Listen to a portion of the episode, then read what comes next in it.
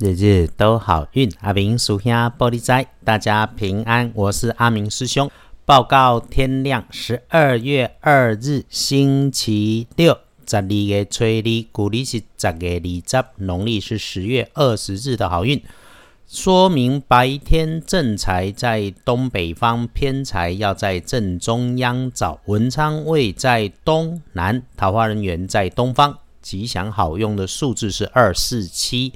礼拜六正在在东北边，偏在在正中，门窗在东南，桃林园在东方。好用的数字是李素七。直接说报告开运强运的颜色用蓝灰色，不建议搭配使用的则是粉紫色。后来周六对熟悉的事物我们要大步向前，但是开创新局的工作则需要步步为营。所有新的项目打算计划开始的。以为能对自己有加分的，阿明师兄没有在这里说不好，就是一定要再三确认细节跟条件。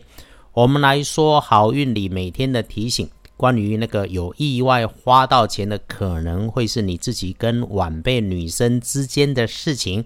不过看起来是那一种财驱人快乐的那一种模式，所以请感谢花出去的每一块钱都能够让自己生活更幸福美好。倒是哈。奇门五行如果遇上了这样子的情况，我们可以选择一起主动约着吃吃喝喝，就能够化解得掉。最多也就是一杯咖啡也能达到效果。另外，请注意外观细长状、金属尖锐物，尤其当它出现在你视线上方，或者是它具备有上升的特性，请务必远离小心。此外，哈，人越多的地方。大家的集体智商会跟着降低，就可能发生这种自己跟着群众一起出差错，这个也要留意，时时注意一下自己的位置、身份跟动作，这是阿明师兄经常的提醒。只要我们凡事做动作之前多想一下，就能够避免意外的发生。最后，废话少说，闲聊有时，聚会有时，话多嘴快出差错，可能发生在星期六。然后遇上快乐，我们开心，也请见好就收，别想要再刻意复制强求啊！说说马上可以让自己美好的事情，从西南方向来，多留意会有；从女生长辈身上来，从被收起来、收得妥妥当当的地方来。因此遇上事情，你不慌乱就有人照，你只要姿势低、说话客气，什么都不会出差错。然后隶书通胜来看拜拜祈福许愿可以，出门旅行探亲友 OK 大好，谈交易签合约没有说不可以，也不是大加分，就是谨慎再谨慎。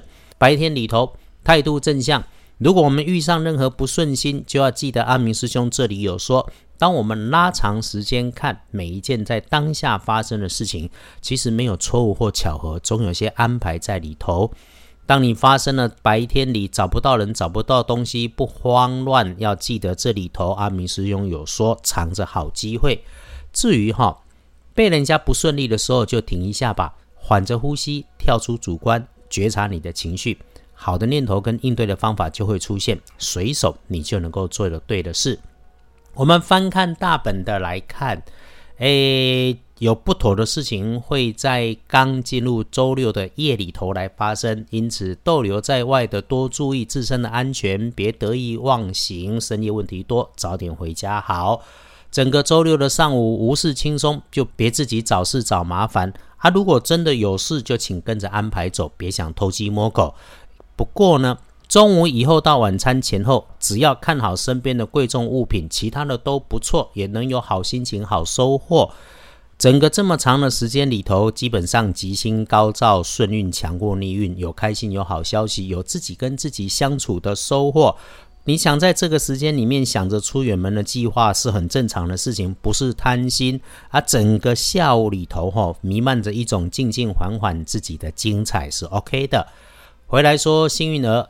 己未年四十五岁属羊，比起一般人更加要小心的。当值正冲喜戊子年，七十六岁属老鼠，这个重正冲的师姐师兄，留意水边潮湿的环境，走路慢慢来。